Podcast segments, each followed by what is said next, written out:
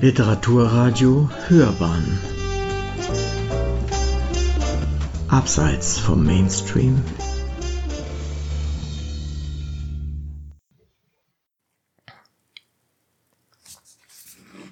Literatur und Kritik. Marktgeflüster oder der Tag des Opritschniks von Peter Stefan Jung Die Geschichte, die ich Ihnen erzählen möchte, werter Leser, werte Leserin, beginnt harmlos. Im Frühjahr 2021 erschien im S. Fischer Verlag mein zwölftes Werk, die Autofiktion Marktgeflüster, eine verborgene Heimat in Paris. Mit einem Halbjahr Verspätung, da die Mehrzahl der Buchhandlungen im deutschsprachigen Raum 2020 geschlossen blieben. Der treue Freund M kaufte das Buch, noch bevor ich ihm mein signiertes Exemplar zuschicken konnte. Aus Graz nach Wien zurückgekehrt, nahm er in seinem Fauteuil Platz, streckte die Beine aus und schlug voller Vorfreude die Erzählungen über meine lebenslange Heimatsuche auf, die erst durch die Begegnung mit einem quirligen Markt im Osten der Seine-Metropole auf dem Marché de Alligré ihren vorläufigen End- und Erfüllungsort gefunden hat. Er begann die erste Seite zu lesen, auf der es heißt Mein Faustkeil weckt mich. Erst ein Peitschenhieb, dann ein Schrei, noch ein Hieb, ein Stöhnen, nach dem dritten Hieb ein Röcheln. Den Klingelton hat Poyerock in der geheimen Kanzlei mitgeschnitten, als sie einen Vojevoden aus Fernost folterten. M kennt mein Gesamtwerk, er wundert sich. Mein Stil, meine Themenwahl klangen dieses Mal doch eher ungewohnt. Er blätterte eine Seite zurück und fand zur Widmung für Maljuta Skuratov. Obwohl ich im Vorfeld erwähnt hatte, mein Marktgeflüster dem hochverehrten Schriftstellerkollegen Paul Nitzon zueignen zu wollen. Er blätterte nochmals zurück. Die Übersetzung wurde gefördert vom Literarischen Kolloquium Berlin, hieß es da. Die Übersetzung? M schlug jetzt die Titelseite des Buches auf. Er hatte sie zuvor nicht beachtet. Dort stand in Blockbuchstaben Wladimir Sorokin, der Tag des Opritschniks. Erschienen im Verlag Kiepenheuer und Witsch. M rief mich an. Ein vertrottelter Buchhändler in Graz hat sich einen Scherz mit mir erlaubt, mir eine Übersetzung aus dem Russischen eines mir unbekannten Autors verkauft, im Umschlag deines Marktgeflüsters. Ärgerlich, zweifellos. M freute sich, mein Buch eine Woche später in Händen zu halten. Wir dachten nicht weiter über den Vorfall nach. Nahezu ein Jahr war vergangen, da bestellte ich beim Fischer Verlag zehn Belegexemplare meines Marktgeflüsters zum Autorenrabatt, um das Buch verschenken und potenziellen ausländischen Verlagen ans Herz legen zu können. Wie groß war mein Erschrecken, als ich feststellen musste, dass zwei der zehn Exemplare das Werk Der Tag des Opritschniks von Wladimir Sorokin beinhalteten. Erst jetzt kam ich auf eine Idee, die M und ich Monate zuvor nicht gehabt hatten, den papiernen Schutzumschlag herauszunehmen, um zu sehen, wie denn der feste Einband des Buchs aussah. Potzblitz, wie es in der Lieblingslektüre meiner Kindheit bei Fix und Foxy so oft hieß, auf dem Rücken des tiefroten Leinendeckels stand in weißen Lettern Peter Stefan Jung, darunter der Titel Marktgeflüster. Immer wieder öffnete und schloss ich das Buch, um mich zu vergewissern, keiner Sinnestäuschung erlegen zu sein. An der Tatsache war nicht zu rütteln. Umklammert von meinem Buch Einband stak ein gänzlich fremdes Buch mit derselben Seitenzahl wie dem meinen, 222 und im selben DIN A5 Format. Ich rief im Verlag an, erzählte der zuständigen Lektorin, was vorgefallen war, fügte hinzu, dasselbe ist bereits im Vorjahr einem Freund in Österreich passiert. Damals dachte ich noch, absoluter Zufall. Jetzt aber sehe ich, dass dieser Fehler offenbar öfters, wenn nicht sogar sehr oft passiert. Sie können sich vielleicht vorstellen, wie besorgt und verärgert ich bin. Ich ließ die junge Frau kaum zu Wort kommen, schloss mit den Worten Wie kann denn sowas sein? Unfassbar. Einen Tag später hieß es in einer E-Mail Haben Sie vielen Dank für Ihren gestrigen Anruf, der uns alle sehr schockiert hat. So etwas haben wir bisher noch nie erlebt, und wir möchten uns für die fehlerhafte Lieferung entschuldigen. Ich melde mich jetzt auch nur kurz mit der Information bei Ihnen, dass wir sowohl bei unserer Auslieferung als auch im Lager nachforschen, wie das passieren konnte. Wir melden uns wieder bei Ihnen, wenn wir genaueres herausgefunden haben. Erst fünf Tage später hieß es unter der Betreffzeile Alarm, falsches Buch in richtigem Cover. 978-3-10-39-73-78-6 Jung P.S. Marktgeflüster. Doppelpunkt. Uns liegt nun die Antwort der Herstellung vor, die ich Ihnen der Einfachheit halber hier hereinkopiere. Sie lautet, diese Fehlproduktion ist, wie wir feststellen konnten, bereits bei der ersten Auflage passiert. Hier die Erläuterung der Druckerei CPI Books GmbH, Leck, Doppelpunkt. Beide Titel liefen im Einhängen nacheinander auf der gleichen Einhängestrecke. Zuerst Sorokin bei Kiwi und danach ihr Titel. Das war die Erstauflage Marktgeflüster. Beide am 30.03.21 auf der Maschine. Wahrscheinlich wurde beim Umstellen nicht sorgfältig genug geschaut, beziehungsweise ein Stapel Bücher auf die nächste Palette gepackt. Das darf eigentlich nicht passieren. Vom Vertrieb wird gerade noch geprüft, ob es weitere Bücher aus der ersten Auflage am Lager gibt. Diese würden wir nochmals durchsehen lassen. Alle Bücher der zweiten Auflage sind davon nicht betroffen. Von Aufatmen konnte keine Rede sein. Wer weiß, wie viele Leser und Leserinnen von diesem Fehler betroffen waren. Wurden alle Buchhandlungen im deutschsprachigen Raum und darüber hinaus benachrichtigt, ihre Jungexemplare unbedingt zu kontrollieren? Wie viele Buchkäufer und Käuferinnen glaubten bereits mein Marktgeflüster zu lesen, lasen aber in Wirklichkeit Sorokin. Eventuell sogar von Anfang bis Ende, ohne es zu bemerken.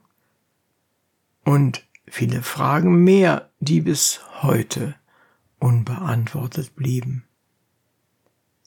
Anlässlich einer mehrmonatigen Lehrtätigkeit in Oberlin, Ohio, erzählte ich der neuerdings dort tätigen Direktorin und Chefbibliothekarin der Mud Library, einer wunderbar literaturbesessenen Dame, die sowohl wissenschaftlich als auch schriftstellerisch tätig ist, von meinem Unglück. Mrs. Valerie Hotchkiss konnte sich nicht entscheiden, ob sie lachen oder weinen sollte. Sie kennen sicherlich, nahm sie an, Italo Calvinos Roman When a Traveler in a Winter's Night. I have a confession to make, entgegnete ich. Ich muss ein Geständnis ablegen. Ich bin kein großer Leser, Allerdings wuchs ich zum Teil in einem Buchladen auf, der meinen beiden Wiener Onkeln gehörte, die in London das herrliche Antiquariat Libris besaßen, mit dem größten Bestand an deutscher Literatur in ganz England. Ein Mekka für Gelehrte und Kenner. Ich hatte immer das Gefühl, durch Osmose den Inhalt dieses himmlischen Ortes in mich aufgenommen zu haben, vom Keller bis zum dritten Stock. Zehntausende von Büchern. Die Tatsache, ein schlechter Leser zu sein, hat mir aber, glaube ich, von Anfang an den Mut gegeben, meine eigenen Bücher zu schreiben, meine Kurzgeschichten, Romane, Biografien, Essays. Und sobald ich mich aber für ein neues Thema entscheide, das Recherche erfordert, lese ich und lese, immer tiefer in den Kosmos der Weltliteraturen eindringend. Dann werde ich plötzlich zu einem Leser par excellence. Mrs. Hotchkiss ließ mich für etwa zehn Minuten in ihrem Bibliotheksbüro allein, bevor sie aus dem vierten Stockwerk zurückkehrte, wo sie in Reihe 27 zur Signatur PQ 4809.A45Z48 gefunden hatte. Sie überließ mir für die Dauer meines Oberlin-Aufenthalts das Exemplar des besagten Calvino-Romans in seiner englischen Übersetzung. Ich zitiere aus der deutschen Fassung. Wenn ein Reisender in einer Winternacht Moment mal, sieh auf die Seitenzahl. Na sowas. Von Seite 32 bist du auf Seite 17 zurückgefallen. Was du für eine stilistische Manieriertheit des Autors gehalten hast, ist nichts als ein technischer Herstellungsfehler. Der Fehler ist in der Binderei passiert. Das ganze Buch erzählt in immer neuen Variationen von diesem Fehldruck. Der Protagonist des Romans beschwert sich zunächst bei seinem Buchhändler und erfährt, aha, also auch bei Ihnen wir hatten schon mehrere Reklamationen und gerade heute ist ein Rundschreiben vom Verlag gekommen. Durch ein Versehen der Bindeanstalt sind die Druckbogen des genannten Buches mit denen einer anderen Neuerscheinung des polnischen Romans vor dem Weichbild von Malborg von Tazio Basabal durcheinander geraten.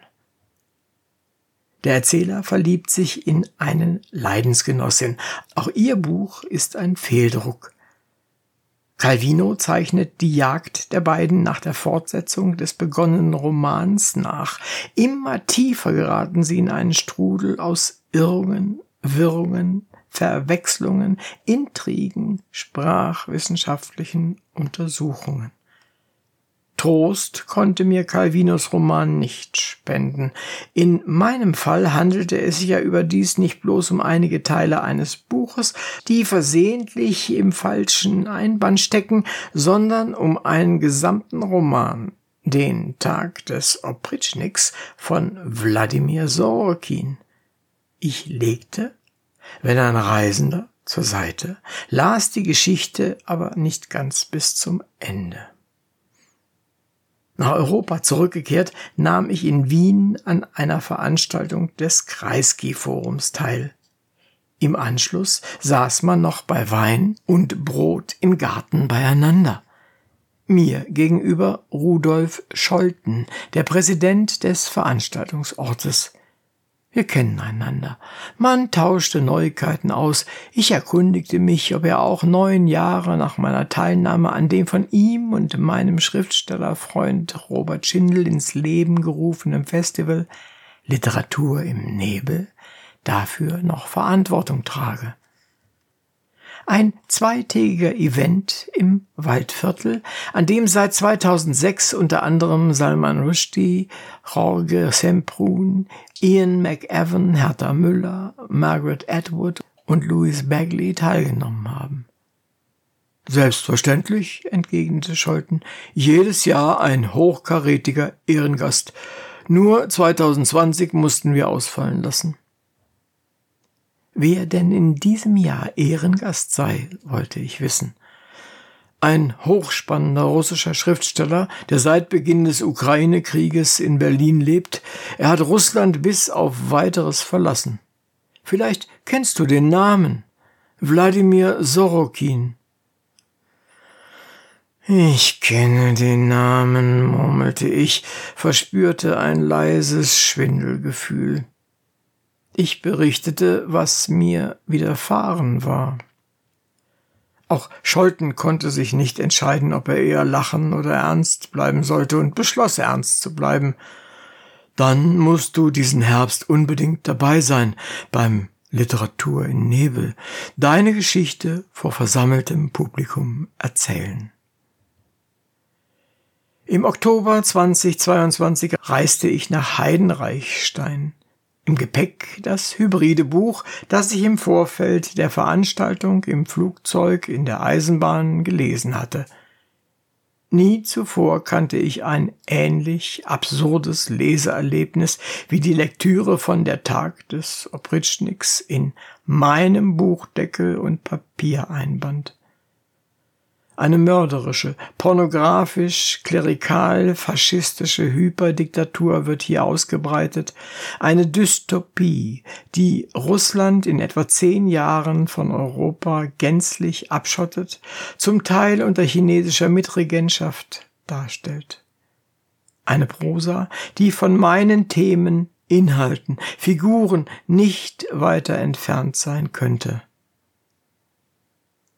Zitat er stößelt, treibt sein dickköpfiges Ding Stück für Stück in mich hinein. Heißt es da etwa, um nur ein zufälliges Beispiel herauszufischen, bis ans Gedärm reicht das Gerät, treibt ein tiefes Stöhnen aus mir hervor. Ich stöhne in Netschais Ohr. Allmählich verkeilt sich die Oskauer Obrecina zur berühmten Kette vielstimmiges Grunzen und Ächzen hinter meinem Rücken. Zitat Ende. Vier Tage sind seit meiner Begegnung mit Wladimir Sorokin vergangen. Die Lesungen aus seinem Werk wurden von Schauspielern, Schauspielerinnen und Schriftstellerinnen vorgetragen. Nein, ich gendere nicht. Ich war neben Sorokin der einzige männliche Schriftsteller, der öffentlich vorlas. Wir alle fächerten ein Werk vor den 500 Anwesenden auf, fiktionale Plots, die realistischer nicht sein könnten, so grauenhaft sie uns auch erscheinen mögen. Sorokin schreibt über ein Russland, dessen gegenwärtigen Zustand er als eine unerträgliche Konzentration des Grotesken bezeichnet. Im öffentlichen Gespräch mit Bettina Hering der Dramaturgin und Mitveranstalterin gab er zu Protokoll die Ukraine wird diesen Krieg gewinnen, Russland ihn nicht nur verlieren, sondern in der Folge zerfallen. Und er betonte, solange Krieg herrsche, erscheine es ihm undenkbar, Literatur zu verfassen. Erst nach Kriegsende werde er sich seinem nächsten Werk zuwenden.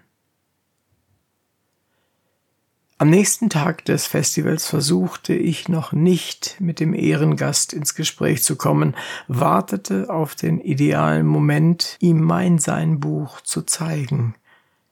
Am Nachmittag des nächsten Tages schilderte ich vor einer Lesung aus Sorokins Roman Der Schneesturm meine Leidensgeschichte mit dem Kuckucksei, das in meinem Umschlagnest steckte.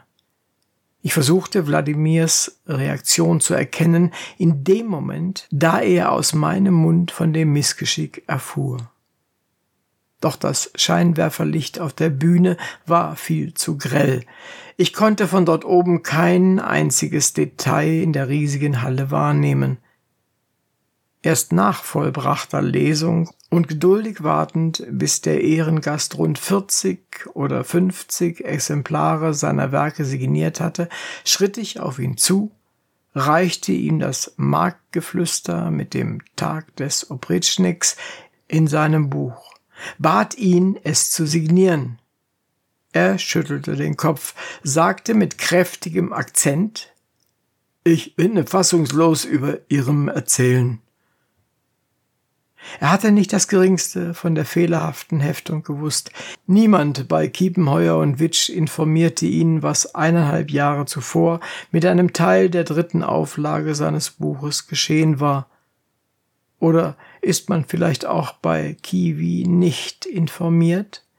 Wie empörend die Druckerei CPI Books GmbH in Leck nahe Flensburg versagt hat? Weder Wladimir noch ich ahnen bis heute, wie oft das Malheur insgesamt geschehen ist. Nur zehn oder eher fünfzig oder hundertmal oder gar noch weit öfter? Er nahm mein Buch, nein, sein Buch, nein, unser Buch zur Hand und schrieb folgende Widmung auf die Frontseiten. Für Peter Sternchen vom Wladimir, 22.10.2022, Sternchen, manchmal, Sternchen, Sternchen, es passiert, Sternchen, Sternchen, aber nur manchmal. Sie hörten Marktgeflüster oder der Tag des Opritschniks von Peter Stefan Jung aus Literatur und Kritik. Sprecher Uwe Kulnig.